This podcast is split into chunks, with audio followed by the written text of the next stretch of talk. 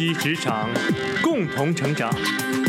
这里是由老汪与喜马拉雅共同制作播出的职场类脱口秀节目《老汪谈职场》。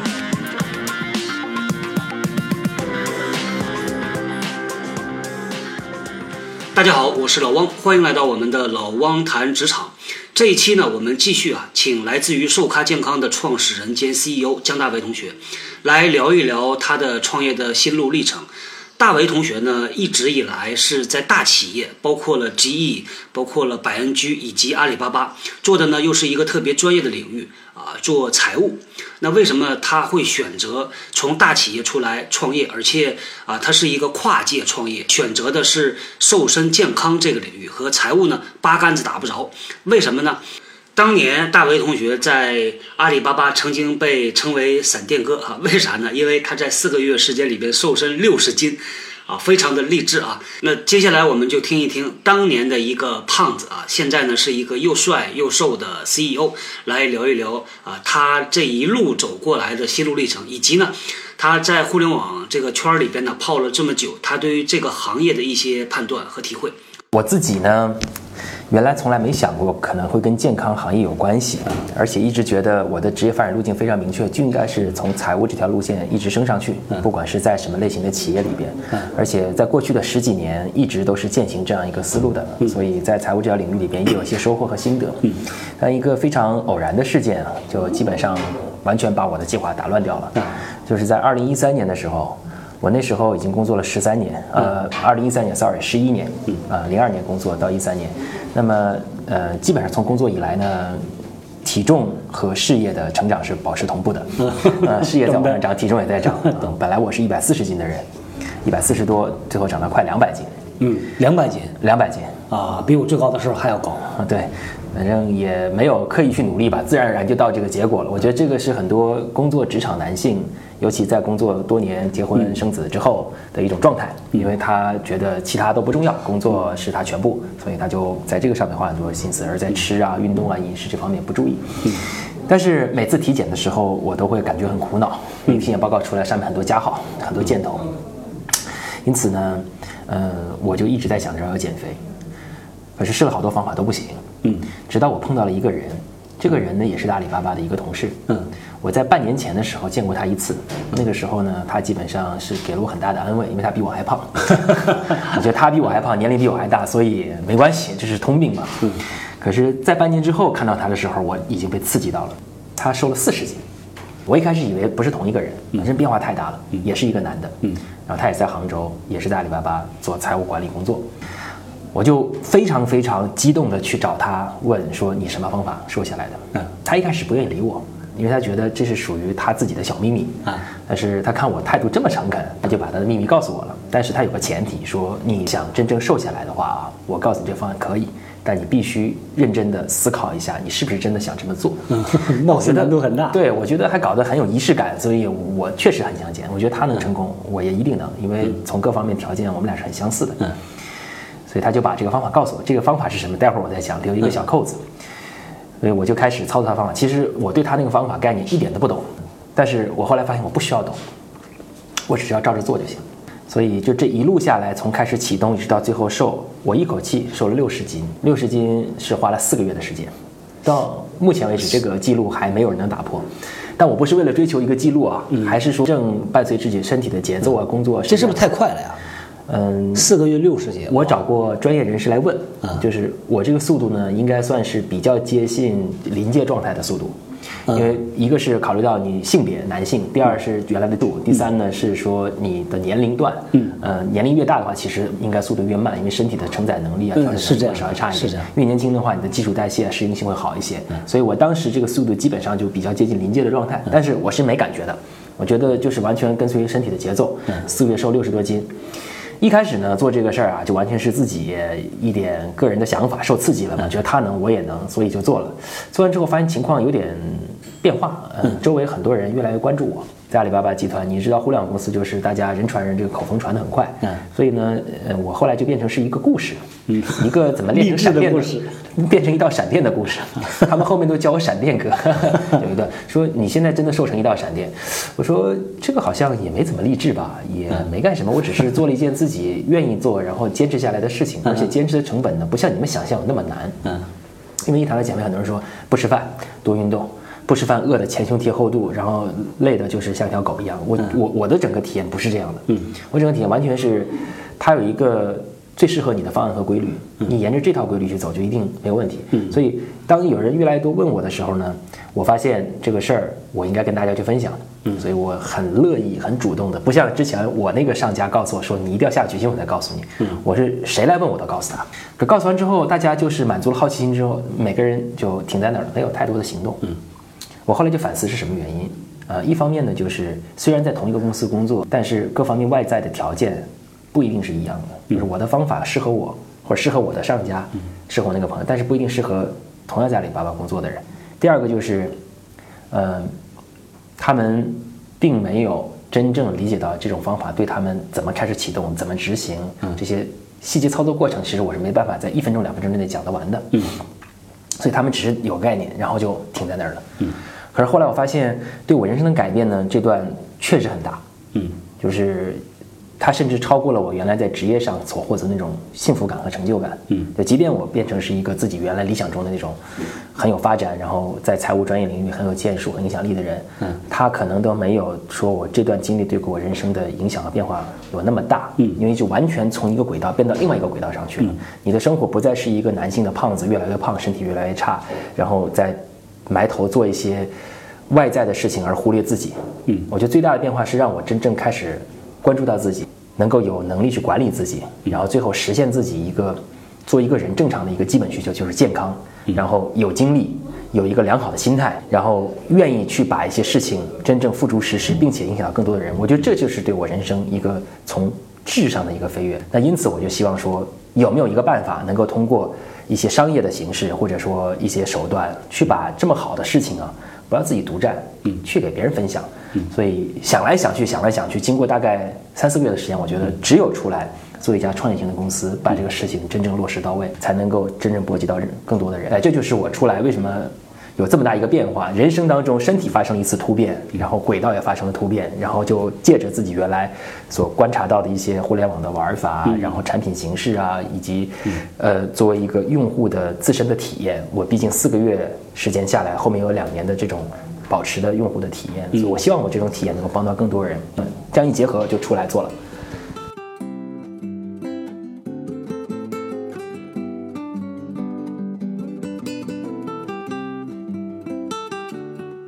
健康这个事儿啊，就是跟空气、阳光、水一样的。嗯，当你真正没有的时候，才觉得特别的珍惜。没错，说的太对了。是的，很多时候曾经听人讲过啊，虽然这个说起来不是那么的好，就是说人有的时候需要进到医院里边看一眼，嗯。有的时候需要进到牧场里边去看一眼，对，然后你会有不一样的体验。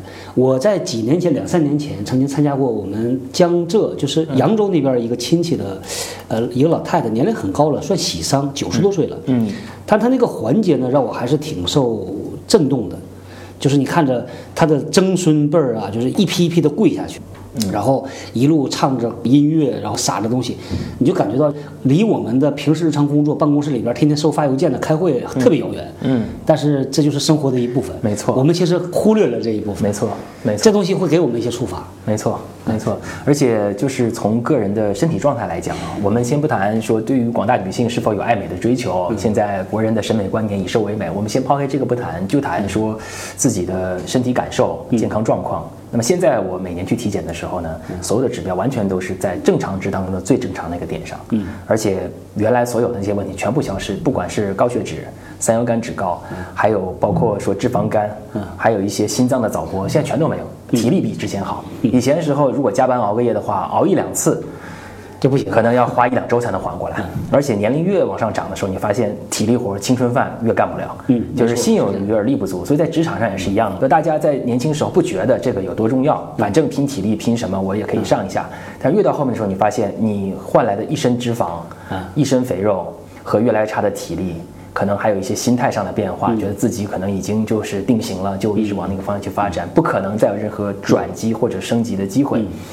那这个健康状况确实不仅是关系到你的个人，也关系到你的发展。对，这个代价太大了。对我之前呢，曾经呃看到不少呃听友吧，他们在问这个职业倦怠的问题，因为很多人做了十几年之后啊，就觉得没劲了。嗯，因为他做的那个东西呢，没有啥新鲜感，也没有什么新鲜刺激，就是日复一日的做。对我曾经给他们提过一个建议，我说去运动，嗯因为运动能够让一个人兴奋起来，对，能够通过身体的变化带来心理的变化。对，尤其是嗯、呃在外界或者在你曾经的眼里面看起来一件可能没有希望或者完全不可能的事情，当你通过你自己的一些行为一点一点去把它实现了之后呢，你整个人对于自己所能产生的影响和掌控力，嗯，会重新认识，而且对于自己的工作也好，对于自己呃周围的人在看你也好，我记得还有一个小段子插进来，嗯。外面经常有一个说法，说要考验一个创业的公司的 CEO 或创始人，用什么样的方法是最好的？嗯，说如果他成功减过肥，就是其中一条，因为这么难的事情他能坚持下来，嗯，就说明他对于这个事情的坚韧程度、目标的锁定程度、执行力是非常非常好的。嗯呃，但外界这么看，但我现在看起来，如果到我们公司来的话，想要减肥成功，那还是比较容易的，所以很多人可以满足这个标准啊，培养这个 CEO 啊，潜在 CEO 对孵化器。对对，可以在简历上写一条曾经减肥成功过，所以投资人可以好好看一下。我也曾经减肥成功过，现在又成功的反弹回去了。对，接下来我们再成功的帮你回来。我老汪其实身材还是保持的非常不错哎。呀，我当年是游泳游了三个月，减了二十斤啊，觉得那个成就感真的不是一般的。而且它其实是减肥，就等于是减龄，就是让你的年龄变得更年轻化。嗯你就感觉我们以前一直在说跟时间去赛跑，在职场上怎么去竞争，嗯可是你的时间大把投下去了，它是一去不复返的。嗯但通过我们就是在自我健康管理、体重管理这方面嗯能够做得好的话，你的身心能力和年龄，嗯都是会被年轻化掉的，所以你的时间又回来了。某种角度讲，你又重新去可以跟更年轻的人在一起去竞争，这种心态也好，这个 point 非常好。真的是这样，我我我现在也觉得，呃，经常在外面走的时候，嗯、会感觉我的体力不比可能八五九零后的年轻人来的差。如果我们去一起跑个马拉松或什么的，呃，我也能差不多跑得下来，或者说加个班熬个夜，或者是心态上，然后对一些新鲜事物上，就你的心态也会变得开放，你会愿意接受一些更加新的东西出来。我听你说了很多这种减肥方面的术语啊，脱口而出，貌似就是一个减肥的专业人。还好但实际上你是学财务的是吧？对。那我的简单理解就是这是一个跨界创业。嗯。对于跨界创业这件事儿，你有什么经验吗？可以给，比如说听我们节目也想做跨界创业的人对，啊，分享一下。没错，嗯，这块儿啊，我确实有过很切实的体会。呃，分成两方面来看啊，一方面是在创业之前，嗯创业之前的时候呢，我认为自己在互联网公司待了五年的时间，也看了大大小小很多公司内、公司外行业上的一些项目或者是商业的打法。嗯。因为做一个财务人员的话，你会看到很多他们的商业的想法、预算、支出、回报这些东西，所以从从这个角度，我是有很深刻的理解的。嗯，那么我一度就认为说，你行我看过了，我也差不多，就是他行我也行。对我看过呃主跑，也看过这么多次，我自己去跑一次，我觉得也差不多。嗯，而且对各个职能的工作到底做什么，还是有一定程度的了解的。互联网公司的每个条线的职能，而且当时看到别人做的时候，觉得做的不怎么样嘛，还有很多可提升的地方。每次我们在讨论一些事情，因为我这个人做财务呢，也是不是那种比较传统死板型，就是希望说就着财务这条线，我就只讲财务的事儿。其实我会愿意拿出超过一半以上的精力去跟业务一起去互相碰撞思想，嗯，产生新的想法。我挺不安分的，所以很多业务给我的反馈就是，你是一个最能够站在业务角度思考的财务，嗯。经常给我这种反馈，所以也煽动了我这种情绪。我觉得 自己可能对于业务的理解啊，呃，会还有算有些基础。嗯，那出来之后呢，发现其实优势的部分还是有保留。比方说对于公司的商业模型该怎么规划，因为这是财务在做战略管理啊，或者是做这种预算的时候经常要遇到的。我们做了十几年，对这块还是比较清楚，在每个阶段要达到什么程度。对于公司的业务目标怎么去设定，KPI 怎么去考核，这个我们非常在行。嗯。第三，对于创业公司整个的投融资、呃支出、收入之间的节奏，包括说时间表、定价这些东西我们也很清楚。嗯，这这一套都是呃内部管理就不说了，比方说流程啊、制度啊，然后简单的这种考勤，这些东西都非常非常容易上手。那可是问题来了，嗯，我原来认为自己有过一些经验的地方呢，其实在创业当中会碰到很多实际操作的问题。嗯，就是你看到别人做是一回事儿，自己去去评价别人做也很容易。嗯，但是真正自己做的时候呢？就会出现很多很多的问题，嗯，就是你觉得很多事情推不动。比方说，我们在做运营这个环节，我相信在很多创业的时候，运营是一个很重要的环节。嗯，现在越来越轻产品，越来越重运营，因为用户对于产品的感觉啊会比较弱，除非你是一个很火爆的产品。那现象级产品咱不说，就是一般的产品来讲，大家呢可能都是在一个同同一个水平线上。嗯，但怎么样能够把这产品更快速的去推广到更多的人的眼前，让大家一下就眼前一亮，能够喜欢你的产品，这就是运营要干的工作。产品待在办公室，它是不可能。完成这件事儿的，可是现在的运营手段和我们之前很多年下来的这种经验啊，已经发生了很多升级和转化。而且我的理解和观察是在这个行业里，每两三年就会发生一次变化。比方说，大家都知道滴滴打车，滴滴打车他们是靠烧钱撒红包撒出来的，有人会这么理解啊。呃 to O 那个年代都是这样这么干的，那死了一大批，然后他们现在活下来，作为出行领域的老大。那滴滴打车的创始人成为呢，就是原来我在支付宝的同事，我们俩曾经一起共事过。对，这是真事儿。而且他当时呢是做其中一条业务线的负责人，物流这条业务线的负责人。然后我是作为公公司整体财务，我们之前有很多关于预算上的讨论，甚至是说对于业务的一些判断和想法。嗯。但是在那个时候之前，他没有出来做滴滴打车之前的时候，阿里里边。就已经盛传着每年都去要给用户去撒红包、返现各种优惠券、代金券这种打法。尤其支付宝，我们是跟钱走的最近的。淘宝上的所有红包发放体系、结算体系，这些都是在支付宝这端去形成的。淘宝也有，但是后面全部合并到支付宝去了，因为支付结算的东西交给支付宝。那我在支付宝的时候，这种事情天天都接触。嗯，当时最直观的感受，两千一零年、一一年的时候，那个年代啊，连阿里巴巴这种。撒红包撒的比较早的人都已经很厌恶这种方式，因为在公司各种场合，公司的 CEO 就讲说，每年谈预算的时候，你都跟我说是红包，就说业务团队了，嗯，大概从五年前就是这样，三年来还这样，两年一年还是这样，你们能不能出点新的花样？嗯，然后后来呢，下面团队也深刻的反思了一下。答案是不能，基本上就是这个花样，只能撒钱。哎，就是以红包这种形式是最好的啊。当然那时候还没有春节红包啊，当时就说的一般意义上的红包，比方说你买了东西给你返个现、返个红包什么的这种代金券，就类似这种形式。所以那个年代的时候撒红包，它是一个额度比较小，可能每一个人一次能得个一两块钱的这种红包，然后用的频次还没有那么高，但是你总体投放呢又不会太大。那时候用户量也没有像现在互联网这么多，然后到滴滴打车、快滴打车这个年代，那他们的做法就不一样了。一次你只要支付一次，跟你的返现比例可能是五块、十块、二十，甚至你的出行在一段时间完全是免费的。嗯，这种打法在 BAT 的战火层面的话都没有发生过。嗯，但是在打车软件的时候，它把它升级升级到这种程度。嗯，可是随着二零一四年的时候，两家公司合并了，滴滴快滴合并之后，这个事情好像就完全从一个很高的水啪下来了。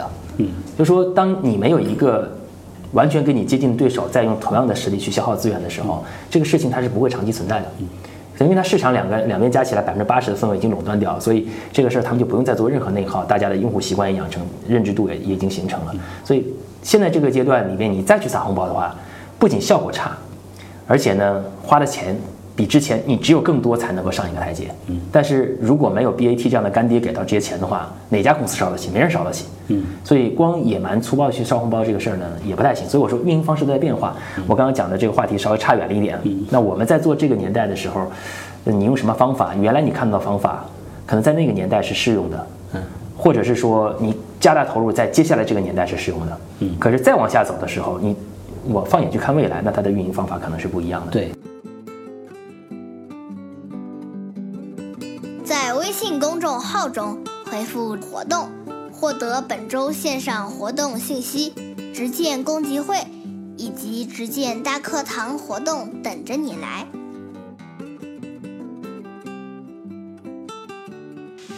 在我的身边呢，有不少的朋友啊，在大企业工作了好多年，有一些想法呢，呃，一直在心里边痒痒的，总想把它实现。包括我自己也一样。那实现的一个最好的途径呢，在这个时代啊，就是通过互联网来实现。那至于互联网到底发展到现在这个阶段，啊，是不是已经变成了一个垄断市场？还有什么样的机会？如果再往下走，会朝什么方向发展？我们来听一听啊，从一个行业从业者的角度，大为同学他的看法和他的判断。我是有几个个人的判断啊。第一个判断是说，不太会再出现一个现象级的大平台，这是完全不可能的。理由有两个，第一个呢就是。BAT 他们已经在各自的最常规的领域里面已经形成垄断，而且是形成一个生态圈。嗯，每个人身边都有若干跟着他的小弟，在这个圈子里混。所以呢，你想要发现一个新机会，其实不太容易。嗯。第二呢，就是即便你发现了一个新机会，他们很可能在你还成长到有一点模样的时候，就把你要么收购掉，要么就扼杀掉。嗯，对。所以这个大平台的机会是不太容易出现的。我觉得滴滴和快递有可能在出行领域里面的最后一个现象级的平台。嗯，但是他们后面还是被阿里和腾讯给投资掉了。嗯，对，所以我觉得也算是站了队。完全全新的东西呢，我觉得可能不太会。图片社交啊，或者是 VR，或者是 AR 这些方面到底能不能出，不好说。但是好像参与者也都是巨头，小公司做这块烧不起，因为你的技术研发、产品推广啊，包括用户基础啊，这些都不占优势。而且前面还回到前面的话，就算你做了这样一个硬件，做得非常非常好。技术很好，可是 BAT 一样可以把你收掉。对对，所以还是砸也砸死了。对，所以呢，就是给到创业者的一个建议，就是我们如果再去想说有哪一个大平台的机会，然后或者跟投资人在讲说，我就将来能够成为一个像淘宝或者是淘宝一半大小的这种平台，我觉得都投资人不太会相信。嗯。但第二个呢，我觉得比较关键的机会在哪儿？就是过去是以圈海量用户为代表的流量经济，嗯，变成说是以圈质量用户。嗯为代表的这种呃消费升级之后的经济，我觉得这个是一个很大转化点。以前的时候是大家看屌丝，得屌丝者得天下。嗯，来的人越多，你的这个传播能力越强。嗯，你的网络效应就越强。嗯，那你的规模和摊子就可以铺得最大。嗯，这个比较适合在市场是一片空白的时候，大家跑马圈地，快速获取用户。嗯，这是用户谁先得，这用户很可能就是他的。嗯。但现在这个阶段，用户已经每一个用户其实他都有多重身份和属性，嗯，而且多种选择，对他有多种选择，所以你很难讲清楚说这个用户他就是淘宝的用户，嗯，他可能既是淘宝的用户，又是微信的用户，又是百度手机的用户，嗯，所以他一个用户是有多面多面化的，他有可能是优酷土豆的视频用户，嗯。所以你要去分的并不是用户的人，而是用户的某一个场景化的时间段。所以这样就代表着说，你一定是局部占有某一个用户，而这个场景必须精准。那屌丝用户的特点呢，就是人数人数多，但是支付能力弱。呃，然后比较看重的是有性价比的东西。但是随着现在中国经济地位啊发展的情况，反正大家都知道，中产阶级白就是高级白领，甚至是消费升级这个趋势呢，已经是不可遏制了。尤其在一线城市里边，就像互联网当年一样的，也是从一线城市开始做，然后到二三线城市扩散，然后现在六七线城市大家都网购。但是未来呢，就是你怎么样能够更好去满足这些有支付能力，但是不知道他那个选择选项最适合他的选项在哪儿这波人的这种消费需求，这个是很很难很难去呃用一个简单的模式去说，我就是把信息对接就可以。做得出来，所以我觉得机会应该是在服务消费升级这一块，然后同时呢，去用一种全新的方式，呃，用更加场景化的方式，让用户更加省心的去选择，不要去动脑，因为现在人的时间越来越宝贵，他已经被各种。事情啊，生活也好，A P P 也好，撕得很碎片化了。嗯，所以你让他在最短的时间之内就能够享受到。比方说，现在大家都知道了，说形式上也会越来越轻质化。原来都要说开发 A P P，现在都是用公众号就可以做得到这一点。而公众号里边，呃，翻译成 H 五页面，H 五页面就有可能很具有传播性。一个用户第一次接触一个公司，很可能是通过一个 H 五页面或者是一个分享的链接出来的。嗯，而这种形式会变得越来越轻质化。嗯，这用户将来是不是能够长期沉淀在这儿，那就看你后续去养成用户的能力了。嗯，所以。想要去做个网站，做个 APP，做个公众号，它的逐渐的收窄，然后甚至将来说用一种什么形式援助一个用户，我觉得这个可能不一定会成立。但是你可以去结合它的场景，结合它的需求，把一个服务更好的、更轻质的推送到他面前，这个是很重要的。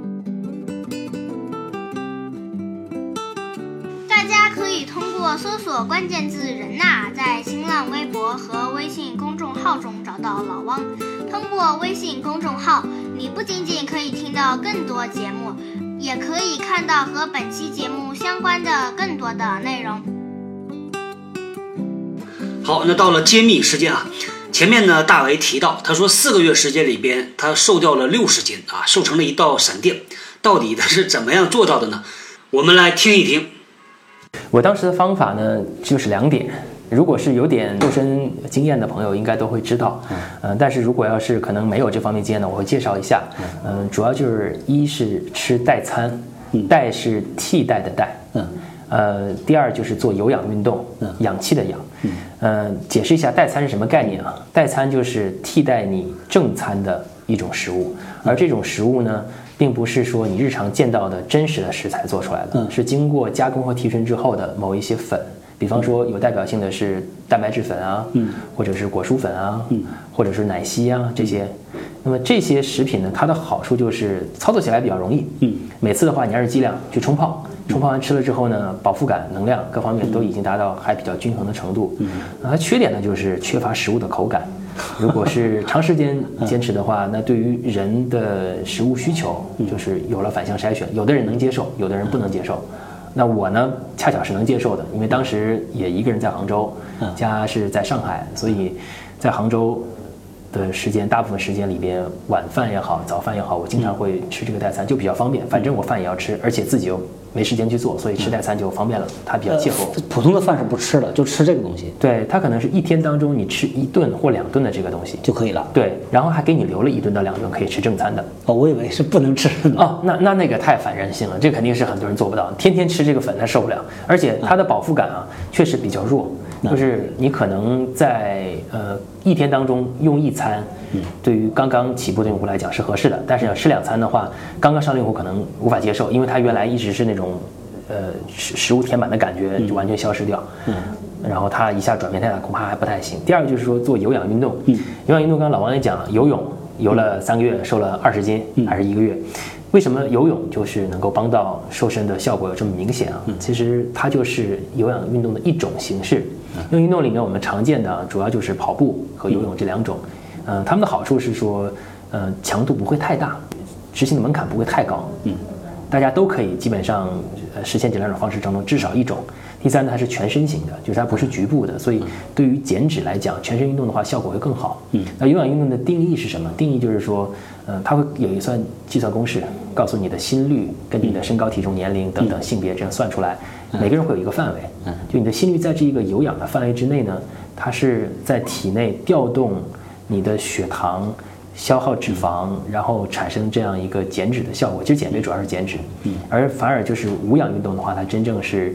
呃，在帮助你去做肌肉的重构、撕裂重构，它是在增肌。嗯，所以在不同阶段的话，有氧和无氧的运动结合的比例是不一样的。如果你前期刚刚上来的时候呢，建议是有氧多一点，因为是消耗脂肪；而在后期的时候呢，无氧可能会多一点，因为你在脂肪流失的同时呢，蛋白质也会流失，那么肌肉可能会也会流失。嗯，那么你需要通过无氧运动的话，然后增强肌肉的再再生能力。嗯，所以这个就是，但我讲了这么多。主要就是给一些这个可能不太接触这个方面的朋友。其实我根本就没有做过无氧运动，嗯，我百分百都是有氧的。嗯，有氧的好处就是确实瘦得很快，嗯，但是它有它的弊端。但是我当时就没有人给我提醒到说你要去做无氧，嗯，呃，导致的弊端就是，呃，肌肉确实流失的比较快，嗯，呃，整个人呢，尤其作为一个男性来讲，对于肌肉还是有需求的，我会显得过于瘦。嗯在后期知道这个问题，尤其自己现在作为一个行业从业者来讲，也也是注重这方面，然后也得到平衡，所以就改善过来。包括这个瘦身过程中，还会碰到一些，嗯，你对于人人的一些，呃，大脑方面的一些影响，这可能有些朋友就不知道了。我当时也是不知道的。嗯，就是因为你在瘦身过程中，你的能量摄入是比较偏低一点的。嗯，然后营养素的结构呢，也是比较固定化的。嗯。它跟正常人的饮食呢会有区别，所以嗯，从事脑力工作的一些朋友们可能要注意，在瘦身过程当中，虽然你要控制碳水化合物摄入的比例，嗯，但这个比例不能是无限低的，就是我一点碳水都不摄入，我每天只吃高蛋白的这种食物，嗯，这个是有问题的，嗯，因为大脑的主要功能方式就是靠糖原，所以结论会头晕，还是脑子转的比较慢，呃，会出现脑子转的比较慢啊，然后记忆力可能会变差。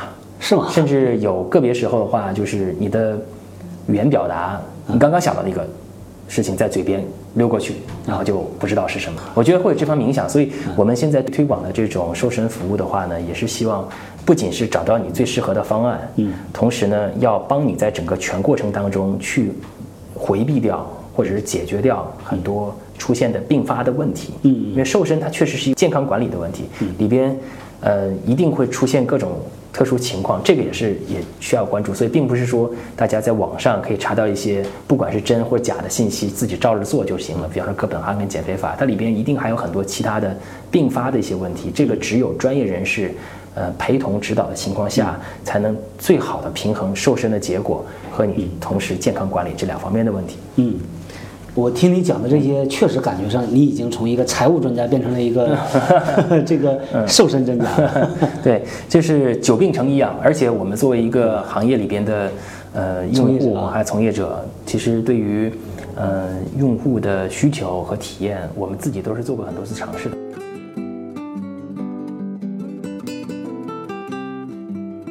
我听到你讲到一些呃理想情怀，这个应该是阿里系的特点。对，上一期节目里的特点。上一期咱们聊过。对。啊，哎，在你的观察里边啊，因为就是 BAT 出来的创业者挺多的，嗯，啊，各种领域都有。我看你有没有观察到，就是这三个体系出来的人呢，做创业的时候有什么不一样的地方吗？其实这这三家啊，网上流传的一个说法是这样的，就是技术最好的是百度，嗯，产品理念最好的是腾讯，嗯。阿里呢，其实不是理想最好，也不是情怀最好，是运营最好的是在阿里。嗯，因为做电商这块很多这种运营，包括国内双十一这个节是生生的由阿里巴巴创造出来的一个节，是，所以这就是运营的一个体现啊，它可以把一个节日创造成全民网购的一个节日。嗯，这个就是三家公司的特点。嗯，但我另外一个说法也听到过，说如果作为一个比较完美的创业团队，它的核心成员应该 BAT 各出一个，这样大家才是比较互补的。嗯，但文化能融合吗？问题是啊，对那个文化上面，其实大家都是比较偏互联网这方面文化了。嗯，而且我相信从管理和考核的机制啊，然后包括以前的这种工作的方式啊，也是比较接近的。嗯，至于说怎么样去取长补短，那就是看个人的事儿。但我觉得，呃，有一定道理。而且现在在不同的领域里边，比方说电商领域，嗯，咱们说到行业领域，刚才前面是。职能分分工，在行业领域里面，电商领域的肯定在阿里这边看到东西会更多。嗯，那如果说到社交的话，其实这个腾讯是当仁不让的。对，包括现在很多腾讯出来的创业者，我也知道，我碰到过一些，他们在做社交产品的时候，很轻易的就可以把一个产品从零开始做到千万级的下载量、百万级的月活。这个就是在一个比较早期创业公司上可能做得到的。嗯，可是阿里出来人呢，比较轻易的就是能够做到说交易额从零开始起。做到月流水过亿，呃，这个就是不太一样的思路。大家各有各的方法，有的人是做内容做得好，做传播做得好；有的人是做运营、营销，然后推广，甚至是砸一些钱去做资源。呃，百度的呢，就是在技术这方面，他们想的就比较深，呃，而且比较超前。像李彦宏他们在研究无人驾驶啊，别人在研究一些呃这个 Deep Mind，就是说呃就深度学习，这也是前一段时间 AlphaGo 他们。就是采用的这种方法，就是深度学习网络神经，然后这套模拟人的这种智慧。百度这方面走是比较比较超前的。嗯对，我觉得如果在看未来的十年呢，呃，有可能 BAT 对于中国的最大贡献啊，是培养出很多很多的这种创业者。啊，老王说这句话恰恰就是马云曾经讲过的一句。他说啊，阿里巴巴他比较希望看到成功的标志呢，并不是说它再在市值上涨多少，嗯，或者是在电商份额上再提升多少。而希望说，在未来，中国可以有，假如有一百个 top 一百的这种企业家的话，阿里巴巴在其中呢能够贡献绝大多数的。目前来讲呢，它已经产生了一些。比方说滴滴打车的程维，他其实很年轻，他八三年的，嗯，但是他已经作为这个中国互联网界里面比较高层的人物，现在在行业内部的影响力是很大的。嗯，独角兽公司呢？对，独角兽公司，它一百多亿市值，还有好多其这样的公司。其实马云在这方面的培养也是一样的，所以阿里巴巴也成立了一些就是帮助阿里的同事出来创业的这些基金孵化器，包括大学，湖畔大学，都是为了能够在这方面。说给到创业者一些原动力，而不是说，呃，员工在阿里的时候我们是有合作关系，离开的时候就完全是分开了。嗯，甚至是说有人做电商，那就是我的竞争对手，我已经把他干掉。其实我觉得这点上开放的心态，包括互相扶持，然后为了整个产业的发展，或者是说消费者的福利，大家去做更多的尝试，这点上我觉得。态度上都是完全打开的。这个其实用传统企业的讲啊，就是叫呃企业的公民责任，嗯，企业的社会责任。没错，没错，没错，没错。马云在这方面其实还有很多布局，然后我们也能够感觉得到。最后再插一下，插播一点点，就是如果大家对于瘦身这块感兴趣的话呢，也可以关注公众号叫“瘦咖健康”，瘦是胖瘦的瘦，咖是咖啡的咖，健康两个字，在那上面会有很多小伙伴跟你一样有着对于瘦身的渴望和追求。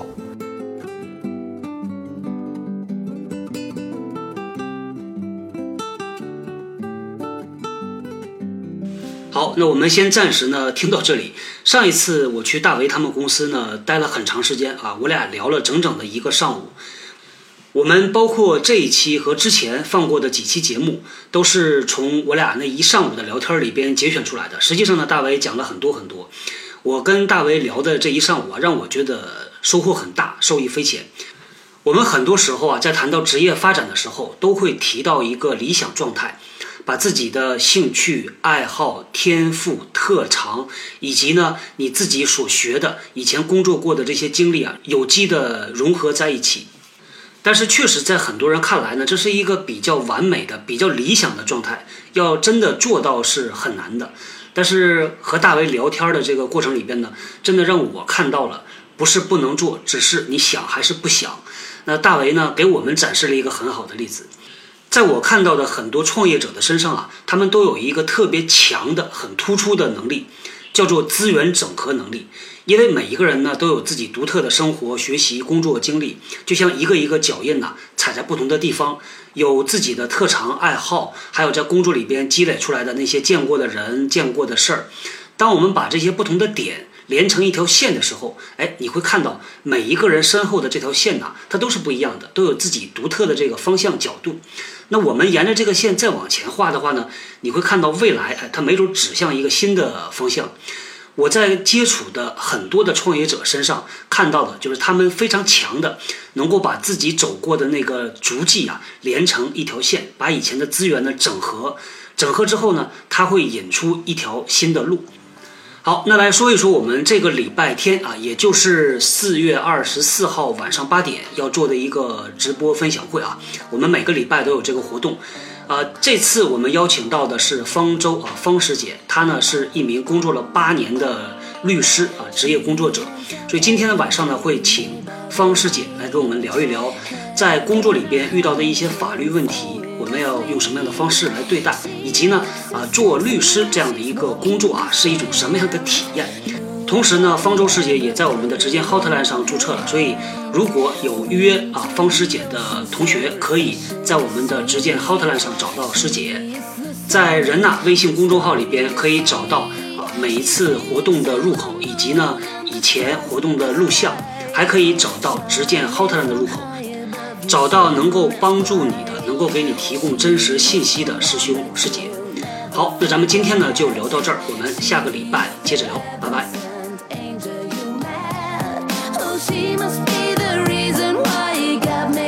大家可以通过搜索关键字“人呐”在新浪微博和微信公众号找到老汪。通过微信公众号，你不仅仅可以听到更多节目，也可以看到和本期节目相关的更多的内容。最后，谢谢你的收听，我是小汪，我们下期再会。